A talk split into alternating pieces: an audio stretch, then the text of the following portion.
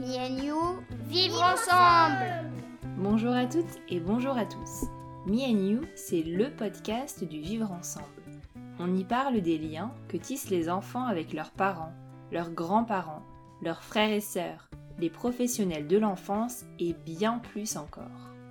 Comment accompagner les enfants de manière respectueuse et joyeuse? Comment mieux comprendre leur développement et transformer les difficultés qu'on peut rencontrer en opportunités d'apprentissage. Ce podcast a été conçu à deux. Je suis Mélodie Lopez, je suis la créatrice de Happy Kids, je suis aussi professeure des écoles et maman de quatre enfants. Et moi, je suis Nadège Petrel.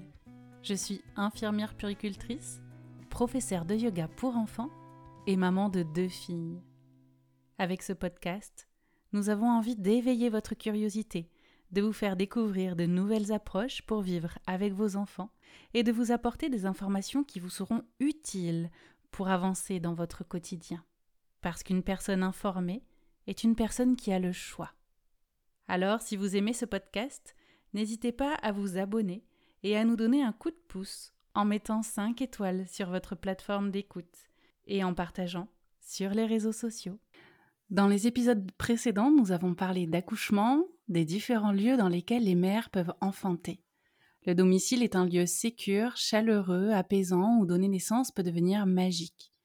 Pourtant, il est encore rare de voir des familles accoucher.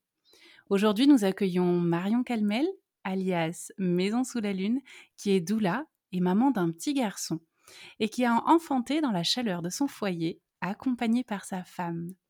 Elle va nous apporter des informations sur l'accouchement à la maison et nous indiquer comment s'y préparer et créer son cocon pour ce jour si spécial. Bonjour Mélodie. Bonjour Nadège. Bonjour Marion, merci d'avoir accepté notre invitation et de venir témoigner, mais aussi de nous apporter tes connaissances et ton expertise sur le sujet. Alors, juste, si jamais vous entendez des petits bruits lors de cet épisode, c'est tout simplement parce que le fils de Marion nous fait l'honneur d'être à nos côtés aujourd'hui. Bonjour toutes les deux, merci de me donner la parole. bonjour Marion et bonjour à ton petit loulou. Alors Marion, est-ce que déjà tu peux commencer par te présenter et nous parler euh, de ton parcours, de tes formations et peut-être nous expliquer un petit peu euh, ce métier de doula? Alors, mon parcours, c'est que euh, j'ai commencé par me former pour être euh, animatrice socioculturelle. Et puis ensuite, j'ai travaillé euh, auprès d'enfants plus ou moins grands. Et puis ensuite, je suis devenue assistante maternelle, puis doula. Et donc, pour me former à ce métier, je me suis hum, formée auprès d'Isabelle Chalut du Centre Pleine Lune je suis allée en Belgique pendant une semaine bien intensive. Et puis ensuite, j'ai aussi fait le séminaire de trois jours avec euh, Karine la Quantique Mama. Et puis, je continue à faire quelques petites formations euh, aussi plus ponctuelles sur certaines pratiques, certains rituels. des, aussi pour apprendre à faciliter des espaces, des cercles de parole, tout ça. Voilà pour mon parcours. Et puis du coup, j'exerce comme doula depuis 2019. Donc ça fait deux ans. le métier de doula, c'est un métier d'accompagnante à la naissance. Donc, quand on est doula, on accompagne, on soutient les personnes enceintes et les couples de futurs parents qui ont envie de devenir parents. Donc, ça peut être dès la préconception.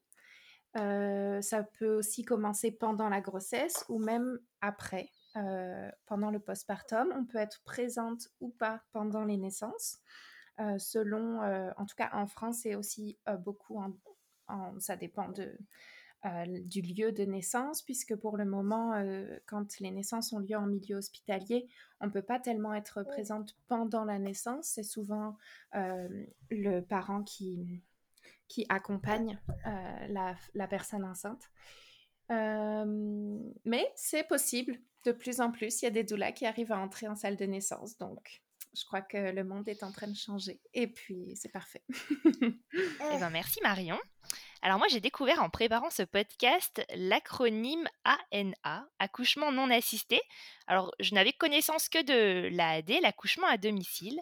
Est-ce que tu peux nous dire si en France, ce type d'accouchement, donc que ce soit un accouchement non assisté ou un accouchement à domicile, est-ce que c'est quelque chose qui est fréquent et combien de naissances à peu près sont concernées?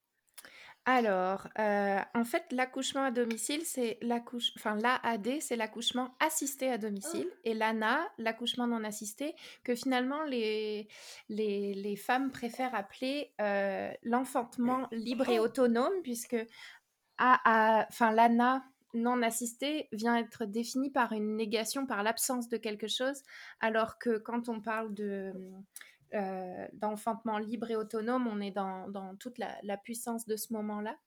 Euh, mais bon, on parle quand même d'Anna. Et donc pour les chiffres, j'ai des chiffres mais qui datent de 2016. Et pour le moment, on n'a pas encore recueilli ceux de 2020. Mais je pense qu'ils ont euh, pas mal explosé avec notamment la pandémie et, et je ne veux pas parler par tout- pour toutes les personnes enceintes, mais je pense la peur de- d'enfanter à l'hôpital et d'être séparée aussi euh, de son partenaire pendant ce moment-là. Mais pour les chiffres de 2016, euh, sur, euh, en fait, pour des accouchements en établissement spécialisé qui étaient à plus de 76, euh, non, à plus de 762 000, donc ça fait beaucoup de naissances. Euh, les accouchements avec assistance euh, à domicile ou aussi en maison de naissance, c'est comptabilisé ensemble, c'est plus de 4000, donc c'est tout petit. Et puis à domicile sans assistance, c'était 620 en 2016. Donc c'est vraiment un tout petit, petit, petit Hmm. nombre Oui, de personnes. Ouais. Oui, ça représente pas du tout la majorité des naissances, effectivement, ça reste encore exceptionnel. Oui. Par contre, Hmm. sur les derniers chiffres, là, il y a un sondage de l'IFOP de, hum, qui est vraiment des dernières années, 2018 ou 2019, qui dit que euh, les femmes de 19 à 45 ans euh, sont 17% à, être, à avoir envie euh, de donner naissance chez elles.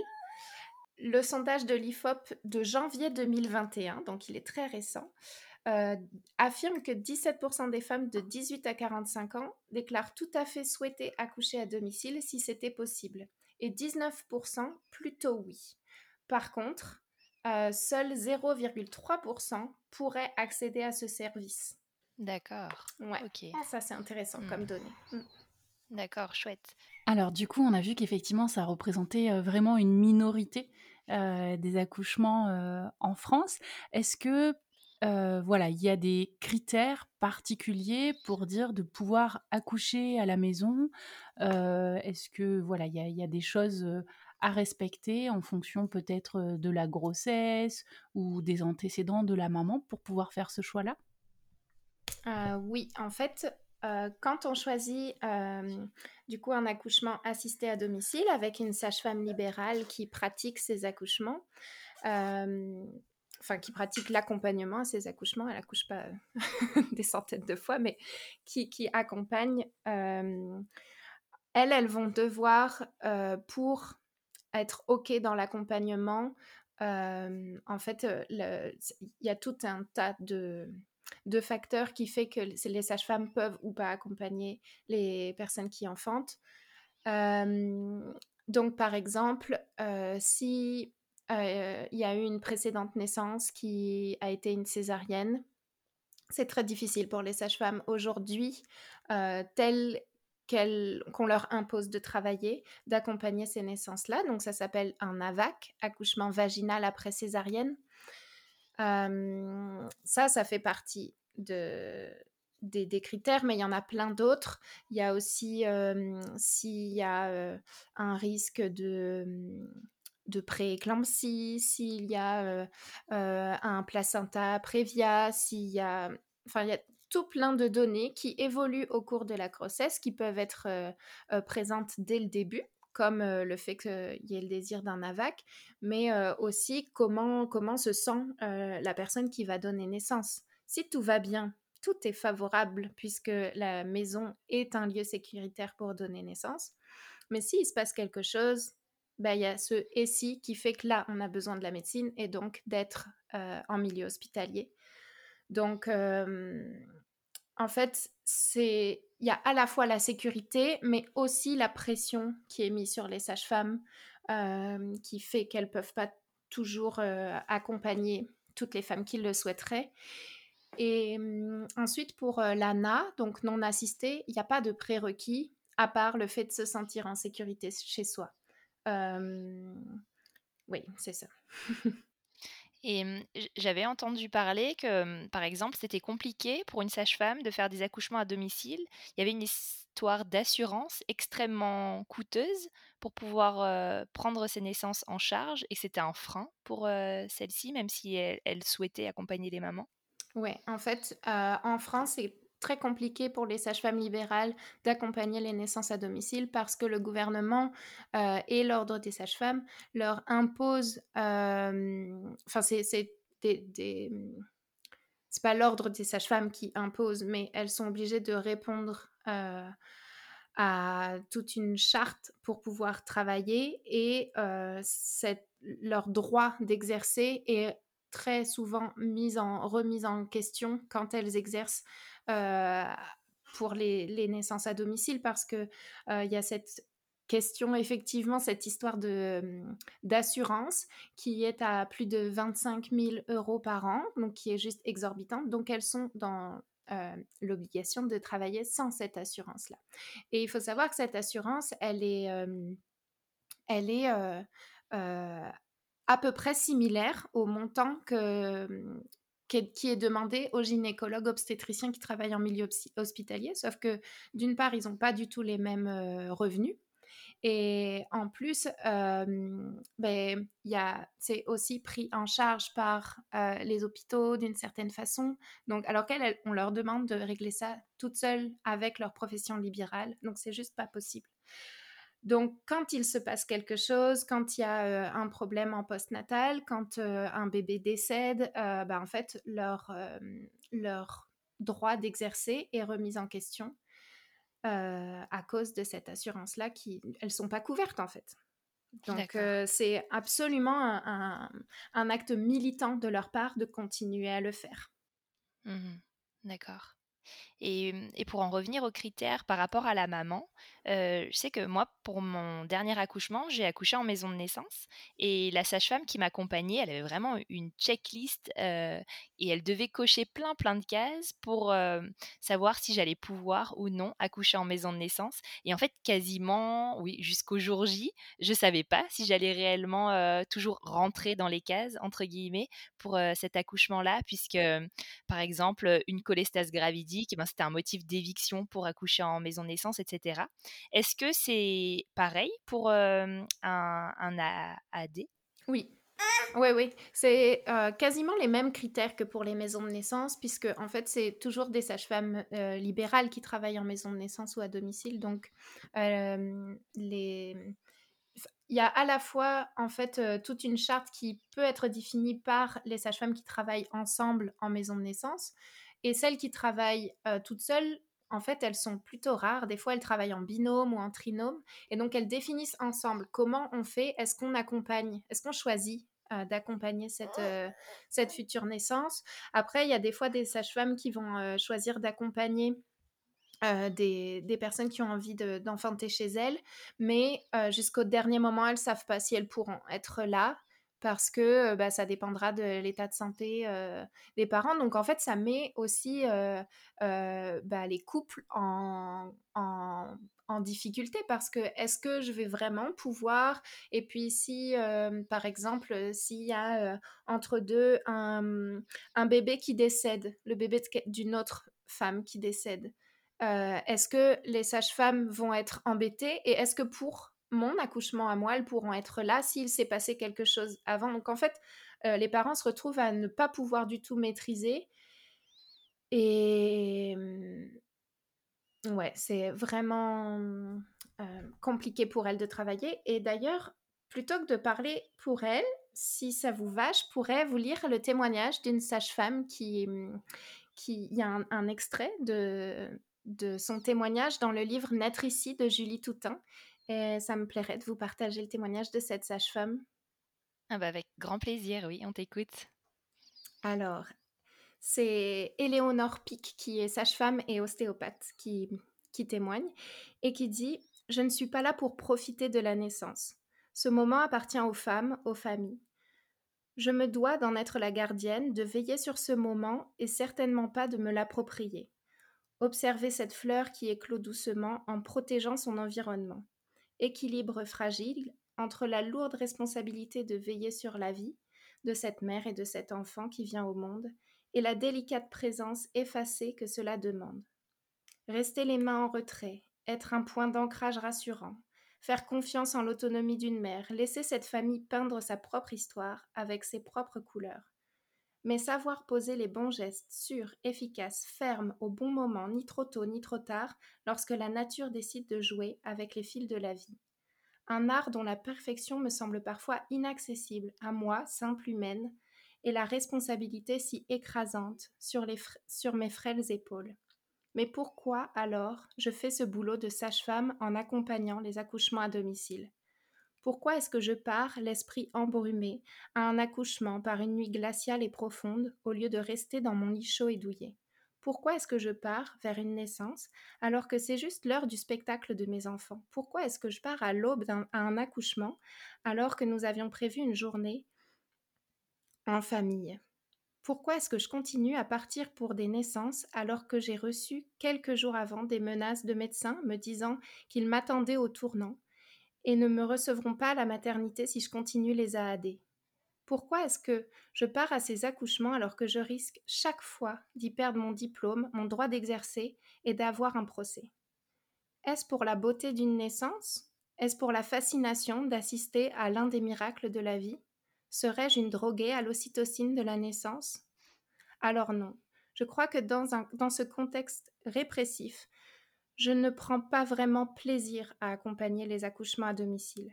Je le fais parce que j'en ai les compétences et parce qu'il y a une demande à laquelle le gouvernement, les instances de santé ne répondent pas, comme un devoir pour le respect de mon code de déontologie de sage-femme.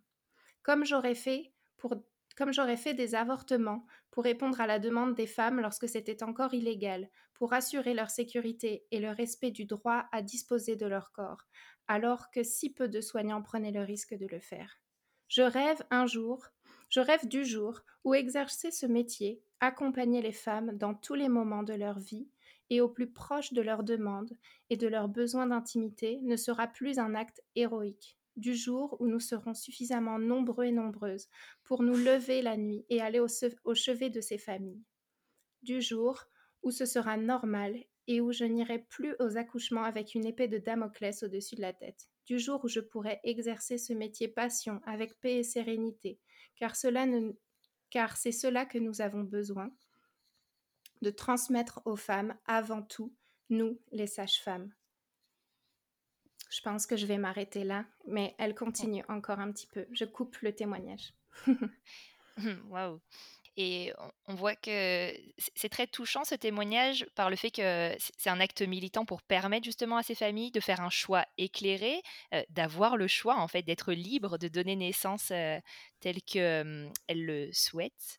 Et mmh. ça, me donne envie de rebondir justement, ça, rejoint aussi le, sondage que tu nous as partagé tout à l'heure, le sondage IFOP là, qui datait de janvier 2021, qui montre qu'il y a ce désir quand même de d'enfanter de manière voilà naturelle et telle qu'on est équipé pour le faire. Et mmh, d'après toi, qu'est-ce qui motive les familles à aller au bout de ce projet, à vraiment voilà concrétiser ce désir de, donner naissance à son enfant à la maison? Mmh, Là, je vais parler pour moi.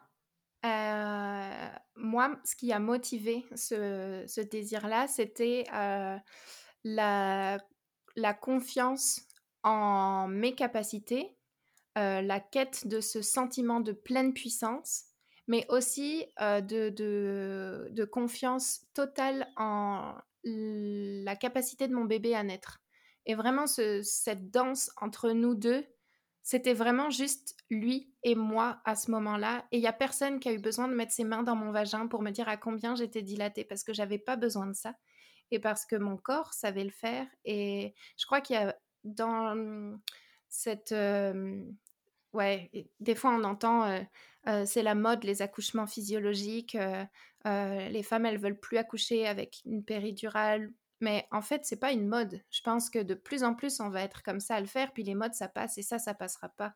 Parce que on reprend possession de notre pleine puissance, et puis on arrête d'écouter le patriarcat médical qui nous dit comment on doit accoucher. On sait le faire.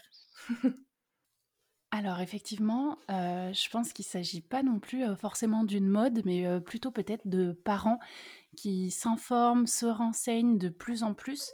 Euh, moi, je sais que j'avais pas forcément notion quand je suis devenue maman pour la première fois qu'il était possible euh, d'accoucher à la maison. Enfin, pour moi, ça me paraissait euh, vraiment, enfin, je vais le dire comme je le pensais, hein, dans notre temps.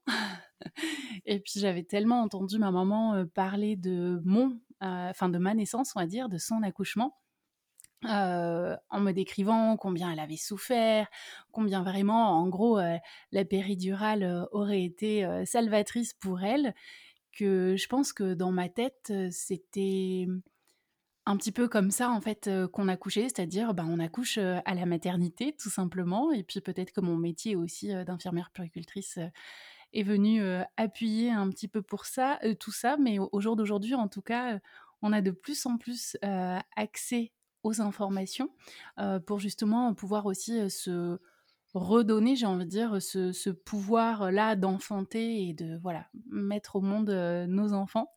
et j'aimerais te demander du coup, est-ce que il existe des formations au jour d'aujourd'hui à destination des parents qu'ils peuvent faire pour se préparer au jour J, si jamais ils ont fait ce choix-là coucher bah, au final chez eux, même si je sais que ça pallie pas forcément à un accompagnement voilà avec avec une sage-femme dans certains cas.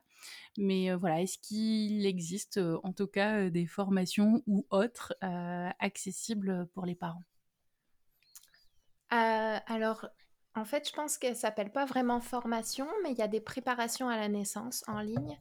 Euh, il y a quelques doulas qui proposent des préparations, même si les doulas n'ont pas le droit d'appeler ça préparation à la naissance. C'est réservé aux sages-femmes où en fait le contenu va pas être tout à fait similaire puisque les doulas n'ont aucun hum, diagnostic à poser. Elles ont, quand on est doula, on pose pas de diagnostic. On dit pas pour toi c'est mieux que tu fasses ci ou ça. On va juste permettre aux parents d'être suffisamment informés et confiants pour aller au bout de leur projet de naissance, peu importe où est le lieu de la naissance.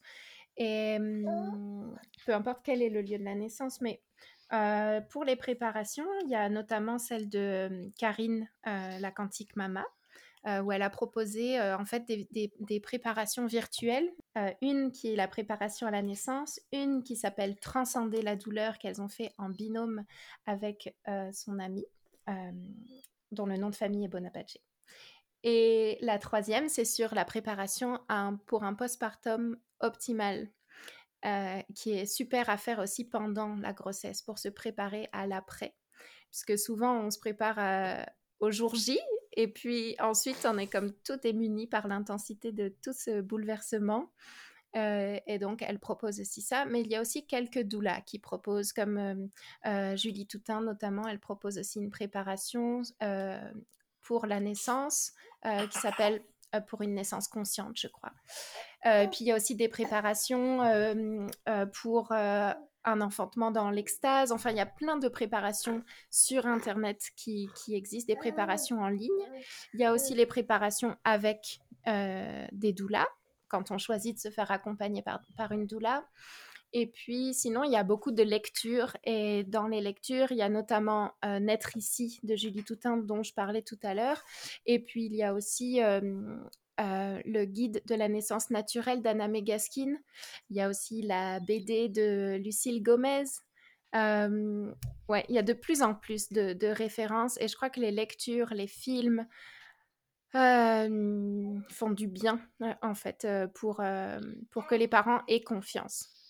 Oui, ça permet ouais, justement de renforcer ce sentiment de compétence, de se sentir capable et je sais que ça m'avait aidé effectivement la BD de Lucille Gomez là pour me rendre compte je suis capable de mettre au monde mon bébé.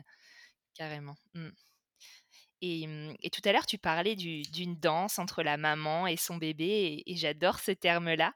Et justement, pour, pour préparer cette danse, pour l'accompagner, de qui est-ce qu'on peut s'entourer, que ce soit avant, donc pendant la grossesse, et qui peut être présent le, jour J? Alors, on reste focus sur les naissances à domicile, c'est ça? Oui, c'est Alors, ça. à domicile, euh, on peut s'entourer du coup euh, euh, de son partenaire de naissance. Ça peut être son compagnon, sa compagne, et donc le parent qui ne porte pas peut être là ou pas. On peut en fait juste se poser dans dans nos désirs, dans nos envies et dans nos peurs pour savoir ce qui est le mieux pour ce moment-là. Donc, si euh, je prends l'exemple d'un couple hétéro, si le papa, euh, lui, ça lui fait flipper que sa compagne euh, enfante à la maison, et eh ben autant qu'il soit pas là en fait. Euh, et qu'elle, elle puisse vivre cette expérience. Et je pense qu'on peut se détacher de l'image du papa qui est là, puis qui tient la main de la maman qui crie, et puis, de la, puis qu'après on lui mette le ciseau dans les mains, puis que ce soit lui qui coupe le cordon. En fait, il peut être là, il peut être présent si lui, il s'occupe de de maintenir la pièce au chaud et puis que sa chérie qui est en train de donner naissance, elle est toujours à boire et à manger. Et puis si lui, il a peur qu'il parte, et si il est bien qu'il reste. Et je pense que c'est vraiment quelque chose qui a cheminé en, couple si, si le bébé est attendu en couple. Enfin, c'est... Et puis, il peut y avoir aussi donc une sage-femme ou pas, il peut y avoir une doula ou pas. Si euh, il n'y a pas de sage-femme, les doulas n'ont pas le droit d'être présentes aux naissances. Et... parce que en fait, on peut, les doulas peuvent être accusées de pratiques illégales de la médecine si elles, font des choses. Parce que pendant une naissance, autant la sage-femme peut écouter le cœur du bébé, en fait, elle, s'assure que la maman et le bébé soient en bonne santé et que tout aille bien. Et la doula, elle, elle, elle n'a aucun... Elle ne pose pas de diagnostic. Elle peut pas dire ton bébé va bien. Elle peut regarder et voir, sentir si tout se passe bien, puisqu'il y a quand même une grosse euh, formation qui, enfin, ou information ou expérience qui fait qu'on sait reconnaître une femme qui va bien. Puis euh, les doulas, elles n'ont pas besoin de mettre les mains dans le vagin pour euh, voir à combien elle est dilatée. on, sait reconnaître à peu près où ça en est. Et les sages-femmes qui pratiquent à domicile aussi. Et donc, donc il peut y avoir sage-femme, doula, partenaire, et puis il peut aussi y avoir si c'est l'envie, une photographe, pourquoi pas. il peut y avoir des personnes qui sont là pour s'occuper des mmh, grands frères ou grandes sœurs. il peut y avoir des amis. en fait, on, peut se créer la naissance dont on a envie et besoin, tout en sachant que le besoin d'intimité fait partie des petites choses qui facilitent la sécrétion des hormones euh, pour une naissance physiologique. Donc, euh, si euh, le souhait, c'est d'enfanter en famille avec sa mère, sa sœur, et puis ses deux, trois enfants et, et son partenaire, ben, ok. Et puis, si comme moi, on a besoin d'être juste deux, moi, au début, il devait y avoir une photographe qui venait, et puis pendant l'accouchement, j'ai dit non, je suis pas capable de le, j'ai pas envie qu'elle soit là, j'ai besoin qu'on soit juste nous euh, pour, c'est ça, vraiment écouter ce besoin de sécurité, d'intimité. Et, du coup, je, constate que lorsque on a ce projet d'accouchement à domicile, ces neuf mois de, gestation, finalement, ils, sont pas de trop pour peut-être repartir un peu de zéro, se recentrer sur ses propres besoins, ses propres envies, et laisser un peu de côté ben, ce qu'on a l'habitude de voir dans des accouchements entre guillemets plus classiques, où là, effectivement, il y aurait le, deuxième parent qui serait présent, et à la maternité et la sage-femme, le gynéco éventuellement. Je me rends compte que du coup, quand on se projette dans un accouchement à domicile, oui, on, se ressent sur, sur soi et sur soi et son bébé. Et oui, pour être vraiment dans cette notion de choix éclairé et d'accouchement, du coup, en conscience, c'est chouette. Alors là, du coup, on a commencé à pas mal parler effectivement du jour J avec les personnes qui peuvent être présentes autour de nous pour nous accompagner, nous soutenir si on en a envie et besoin. Moi, j'aimerais savoir, est-ce qu'il y a un suivi particulier à faire en prénatal ou même de l'administration? Je ne sais pas, je pense par exemple à est-ce qu'on s'inscrit quand même à la maternité, par exemple, ou pas du tout? Est-ce qu'il y a des papiers, formalités, examens ou autres? Est-ce qu'on voit quand même un, gynéco, par exemple, pendant la grossesse? Voilà, comment comment est-ce qu'on amène tout ça et, comment est-ce que ça se passe du coup? Pour une naissance assistée par une sage-femme, en général, elle demande à ce qu'il y ait une inscription à la maternité. Et ensuite, ça se fait en fonction d'elles et, de comment, de, leur choix, elles, ce qu'elles demandent, ce qu'elles exigent. Par exemple, le, le test de glucose qui est de plus en plus euh, euh, remis en question, son, utilité est remise en question. Euh, il y a des, des sages-femmes qui vont le demander pour une naissance à domicile, suivant les, suivant les antécédents, et puis il y en a d'autres qui vont pas le demander. Enfin, en fait, elles vont, elles vont exiger des, des, examens et un suivi en fonction de, des antécédents de la personne qui est enceinte. Et mmh, pour une naissance non assistée, il n'y a aucun, aucune obligation en fait. La seule chose qui est obligatoire quand on est enceinte, c'est de déclarer la naissance à la fin du premier trimestre. à part ça, rien n'est obligatoire. On n'est pas obligé de faire des échographies. Il y a des sages-femmes aussi qui accompagnent pour des AAD qui n'exigent pas les, échographies. Il y en a qui les exigent. pareil pour les, les, prises de sang. pareil pour les touchés vaginaux. C'est vraiment en fonction des, des, besoins de la personne qui va donner naissance. Et puis aussi, du besoin de sécurité des deux, en fait, de la sage-femme et de la personne qui va donner naissance. Et moi, du coup, vu qu'il n'y avait pas de sage-femme et que j'avais pas de suivi de grossesse, ben, en fait, on a fait des choix éclairés. en conscience, où on était formé et informé, ma compagne et moi. Et donc, bah, par exemple, on a choisi de faire une échographie de datation alors que mais on est deux femmes, donc on savait très bien quand est-ce qu'avait été conçu notre bébé. Pour autant, c'est une échographie qui nous a sécurisés parce que j'étais très anxieuse de ce premier trimestre. Donc j'avais besoin d'une première échographie très vite et puis de celle du premier trimestre très rapidement après. Et de celle du deuxième trimestre, par contre, celle du troisième, elle ne nous importait pas hum, d'informations qui nous faisaient nous sentir en sécurité. Moi, j'avais pas envie qu'on me dise mon bébé était trop gros, trop petit, euh, trop mal placé, trop bien tourné. Je voulais pas savoir ça. Donc, en fait, comme pour tous les autres examens, à chaque fois avant de le faire, je me demandais est-ce que j'ai besoin de ça pour me sentir en sécurité. Et pareil pour Maëva, du coup, euh, mon, épouse. Et par exemple, euh, elle, elle avait vraiment besoin de faire, enfin que je fasse euh, la prise de sang pour détecter la, la, trisomie 21. Et moi, j'avais pas spécialement envie ni besoin de la faire, mais elle, ça la sécurisait vraiment. Donc, j'ai choisi de le faire. Par contre, en fin de grossesse pour le streptocoque B, moi, je voulais pas la faire. Je voulais pas faire le prélèvement. Et en plus, je m'étais préparée aussi en naturopathie euh, pour euh, minimiser les risques de, de déclarer le streptocoque. Donc, en fait, c'est ça. On a joué ensemble avec notre besoin de sécurité pour se sentir vraiment sereine le jour de la naissance. Pour pas qu'il y ait, au moment de la naissance, un et si. Mmh. Et mmh, et c'est ça, en fait. On était vraiment sereine, puis on était convaincus que, que le meilleur endroit pour nous, pour accueillir notre bébé, c'était chez nous, juste nous et sans sage-femme. Donc, c'est ce qu'on a fait.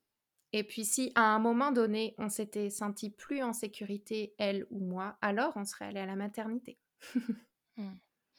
Oui, c'est ça qui est intéressant, c'est que dans, dans ton témoignage, c'est que tu n'as pas occulté en fait tout le suivi qui, t'était proposé.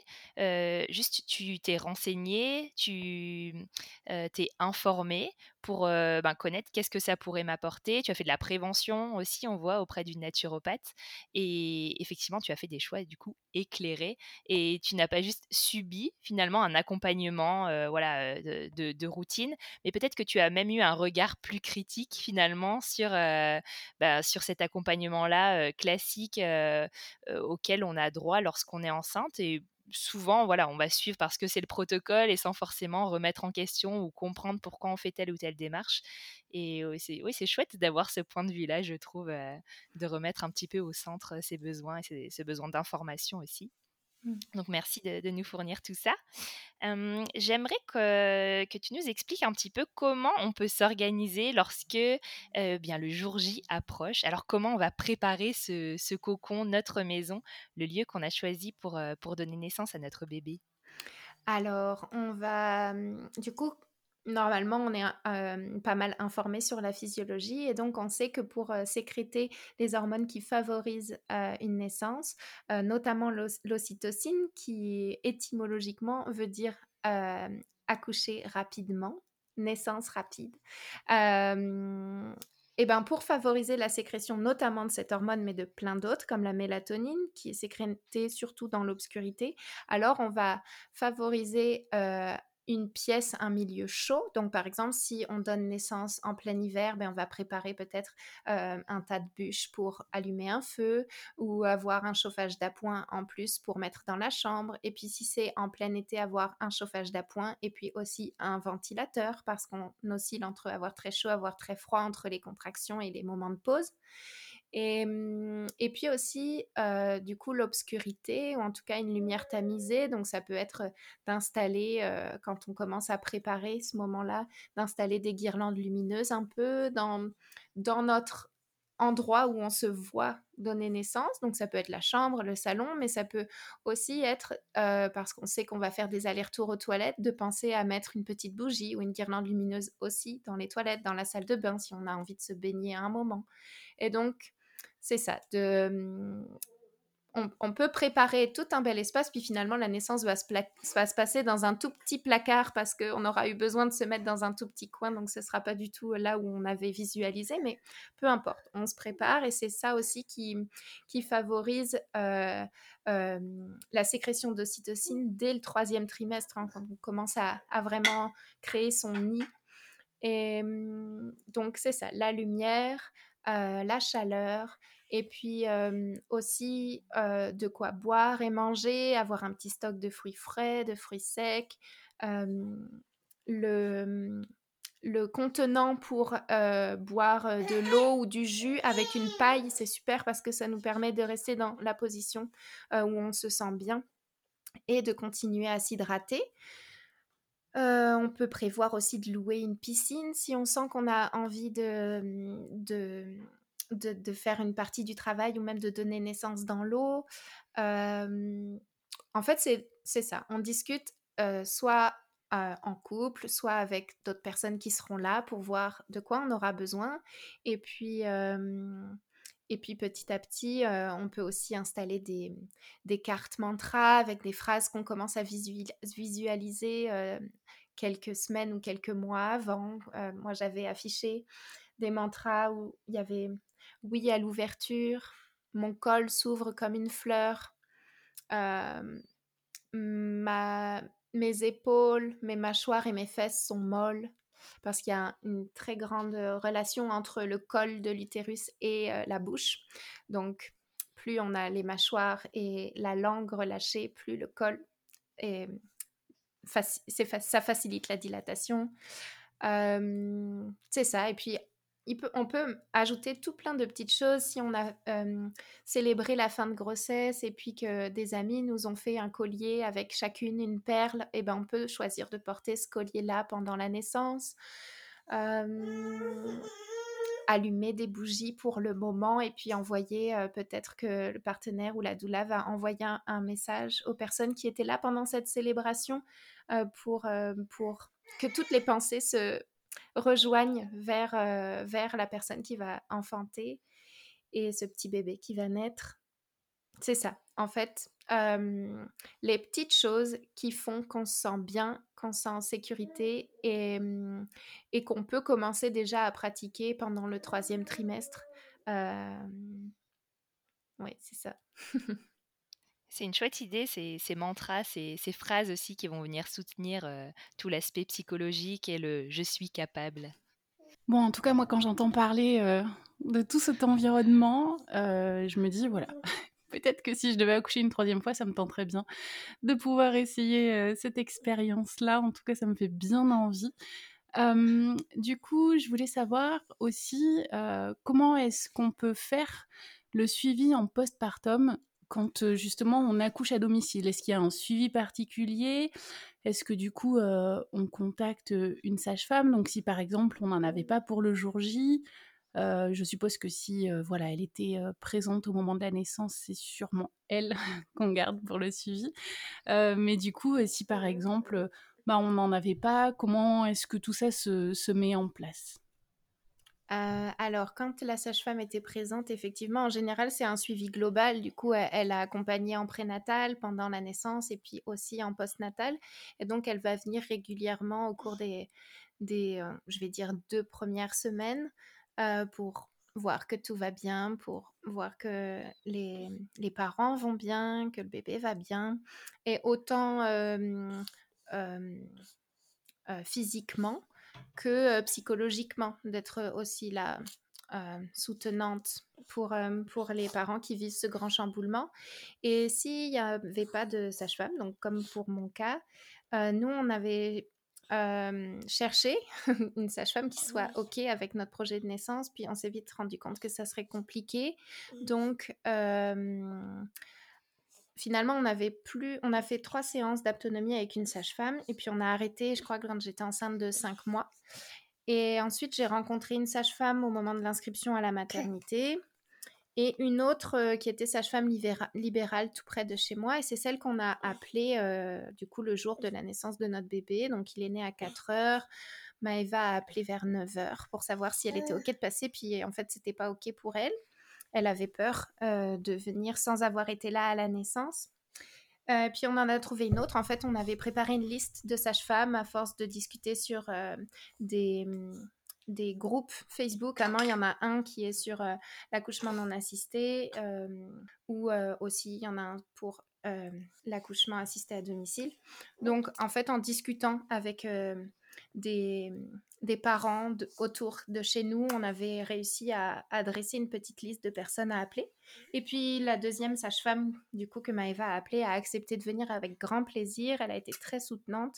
Et euh, moi, j'avais eu une déchirure, donc j'ai été recousue d'un point. Et euh, bah, après, elle a pu peser notre bébé, le mesurer. Mais il avait déjà 14... Il avait 10 heures de vie déjà. Elle est arrivée à 14 heures. Donc, on était vraiment juste nous pour le postpartum immédiat. Et puis, tout allait bien. Et ensuite, euh, bah, elle a pu aussi nous donner un carnet de santé et, euh, et puis euh, cocher les petites cases qu'il y a à cocher pour la naissance. Et oui, c'est ça. ça s'est fait. Je pense que du coup, les groupes Facebook peuvent faire du bien pour avoir des contacts, des coordonnées de personnes de confiance. Et, et puis finalement, on se dit qu'on aurait aimé la connaître avant, cette, cette sage-femme, pour, pour pouvoir se sentir sécure et avoir des, des, professionnels à qui parler de notre projet de naissance parce que c'est pas évident de les trouver. Beaucoup sont dans la peur, notamment à cause de, de ces histoires d'assurance et tout ça. Mais nous, on ne demandait même pas à ce que les sages-femmes soient avec nous. on était très très clair sur le fait qu'on voulait être juste nous. Mais bon, voilà. Donc, euh, je pense petit à petit, à force justement qu'il y ait des témoignages d'enfantement libre et autonome, on saura de plus en plus que ça se fait. Puis rien que nous, quand on a appelé nos parents pour leur annoncer la naissance de notre fils, ben, ils voyaient sur les photos qu'on n'était pas à l'hôpital. Et donc, on avait prévenu personne, on ne voulait pas être atteinte par les peurs des autres. Mais en fait, on aurait pu aussi faire le choix d'assumer dès le début, puis de le revendiquer dès le début, alors que là, nous, pour se protéger, on, voulait le faire après. Mais c'est ça, il n'y a pas, de, y a pas de, règles vraiment. On peut, être accompagné en prénatal et puis que la, sage-femme vienne après si elle est OK avec ça. Faut trouver les bonnes personnes et, croire en l'univers pour que les bonnes personnes soient mises sur notre chemin. Et nous, c'était la sage-femme idéale, puisque même quand elle est arrivée, notre bébé était toujours relié à son placenta, vu qu'on a pratiqué le bébé lotus. Et elle connaissait le bébé lotus. Euh, on avait un peu peur aussi. On se disait, ah, comment va réagir la sage-femme en voyant que le placenta est toujours relié, puis qu'on l'a pas coupé et hum, coupé le cordon. Et en fait, elle, nous a juste encouragés dans cette expérience-là en nous disant Mais c'est super, vous allez voir, le cordon va sécher tellement vite, vous n'aurez aucun soin à faire sur le nombril. Et puis les bébés, après, vous allez voir le moment où il va se détacher, son regard va être comme changé, euh, vraiment vif. Observer ce moment-là. Et euh, du coup, on s'est senti vraiment soutenus par, par sa présence. Et puis, c'est tout ce qu'on demandait à une sage-femme. Justement, c'est intéressant, ce, bébé lotus. Donc, ça consiste à, laisser le, cordon ombilical relié au placenta, c'est ça? Donc, tu mets le placenta dans un contenant, dans ce cas-là, à côté du bébé? Comment ça se passe euh? Ouais, en fait, euh, quand mon bébé est né, euh, du coup, j'ai donné naissance en étant un peu accroupie. Et puis, je suis restée encore assise. Je ne me suis pas allongée tout de suite. J'étais vraiment encore dans l'énergie de la naissance. Et puis, peut-être 15-20 minutes après, le placenta est né aussi. Juste, j'ai demandé à Maëva de me donner un bol en inox qu'on avait prévu. Et je l'ai mis entre mes jambes. Puis, le placenta est né. Et donc, euh, bah, on avait notre bébé dans les bras, puis le placenta à côté. Puis alors, on s'est mis dans le lit et il y avait le placenta dans un, bol, dans le lit avec nous. Pendant plusieurs heures et jusqu'à ce que la sage-femme vienne pour voir qu'il soit bien complet et qu'il ne me reste pas des membranes, notamment dans, dans l'utérus. Donc, elle a pu l'observer, le regarder, puis c'est elle qui l'a ensalé. Euh, on peut aussi choisir de faire un demi placenta lotus, c'est-à-dire qu'au bout de plusieurs heures, euh, on peut choisir de couper, donc c'est souvent dans les premières 24 heures où finalement on sépare le bébé du placenta. Et pour nous, le placenta lotus, on voulait qu'il soit complet, donc jusqu'à ce que le cordon se sépare de lui-même de notre euh, fils. Hum, et en fait, c'est à la fois pour que tout le sang qui est dans le placenta et dans le cordon arrive à notre bébé, puisqu'il y a jusqu'à un tiers du sang du bébé qui est encore dans le placenta au moment où le bébé naît. Donc, en fait, plusieurs heures après, on le voit, le cordon, il cesse de battre au bout de plusieurs minutes. Il, est plus euh, euh, comme un fil téléphonique très resserré, très bleu. Il a cessé de battre. Il est plus blanc, plus élastique euh, et même mou et flasque, un peu froid et pas très agréable, hein, pour être honnête, sur la peau. donc, mais nous, il faisait chaud, donc ça allait.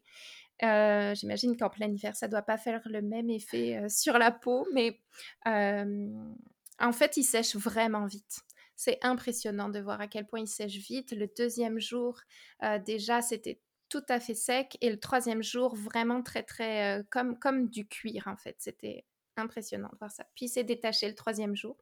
Et donc, pendant ces trois jours, ben, de toute façon, j'étais allongée dans le lit. Souvent, on me demande si euh, c'est pratique pour se déplacer, mais le but, c'est qu'on ne se déplace pas, puis qu'on reste au lit allongé avec son bébé. Donc, c'est ça. Puis pour le changer aussi, finalement, c'était... De toute façon, quand le cordon est coupé, il faut faire attention au nombril du bébé. Il est tout, tout fragile, on lui, on lui apporte des soins pour pas que ça s'infecte, tout ça. Nous, on n'avait juste rien à faire à part faire attention à ce petit cordon qui dépassait.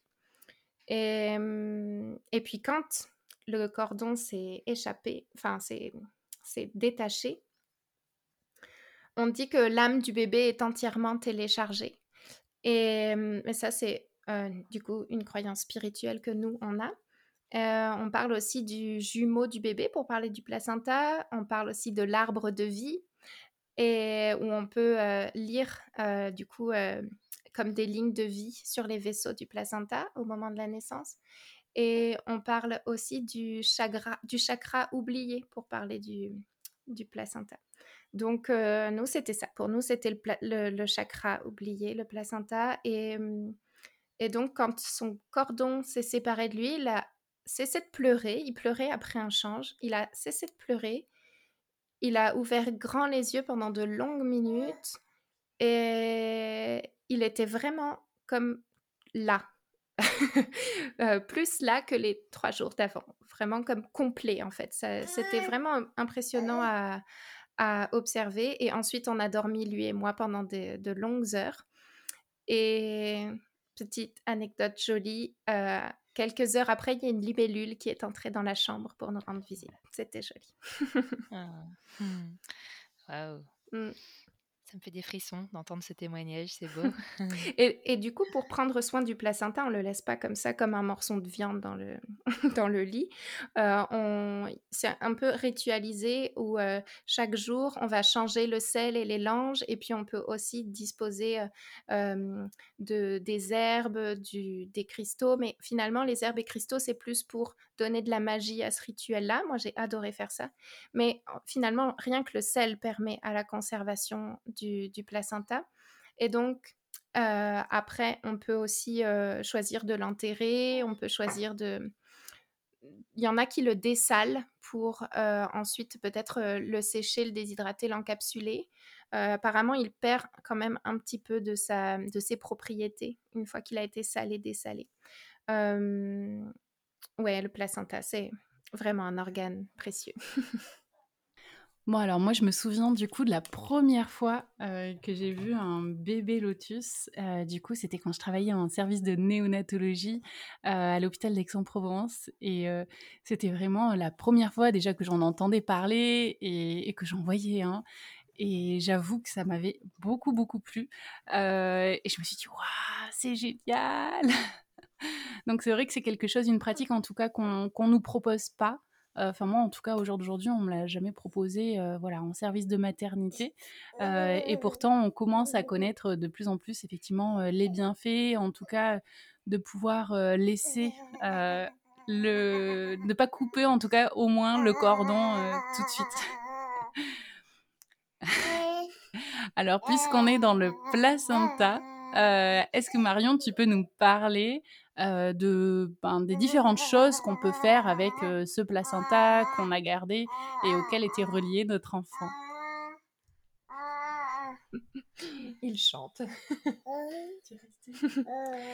Euh, oui, alors avec le placenta, on peut faire différentes choses. On peut commencer par faire une empreinte placentaire quand il est encore tout ensanglanté. Et là, on peut vraiment voir euh, du coup euh, l'arbre de vie, euh, puisqu'il y a le placenta qui, pourrait représenter les feuilles de l'arbre, et puis les veines, les vaisseaux qui représentent les branches, et puis le cordon, le tronc. Donc, il y a des parents qui choisissent de faire une empreinte euh, on peut aussi euh, en couper une petite partie pour le consommer cru euh, pendant 7 jours. Il y en a qui le mettent en smoothie, par exemple.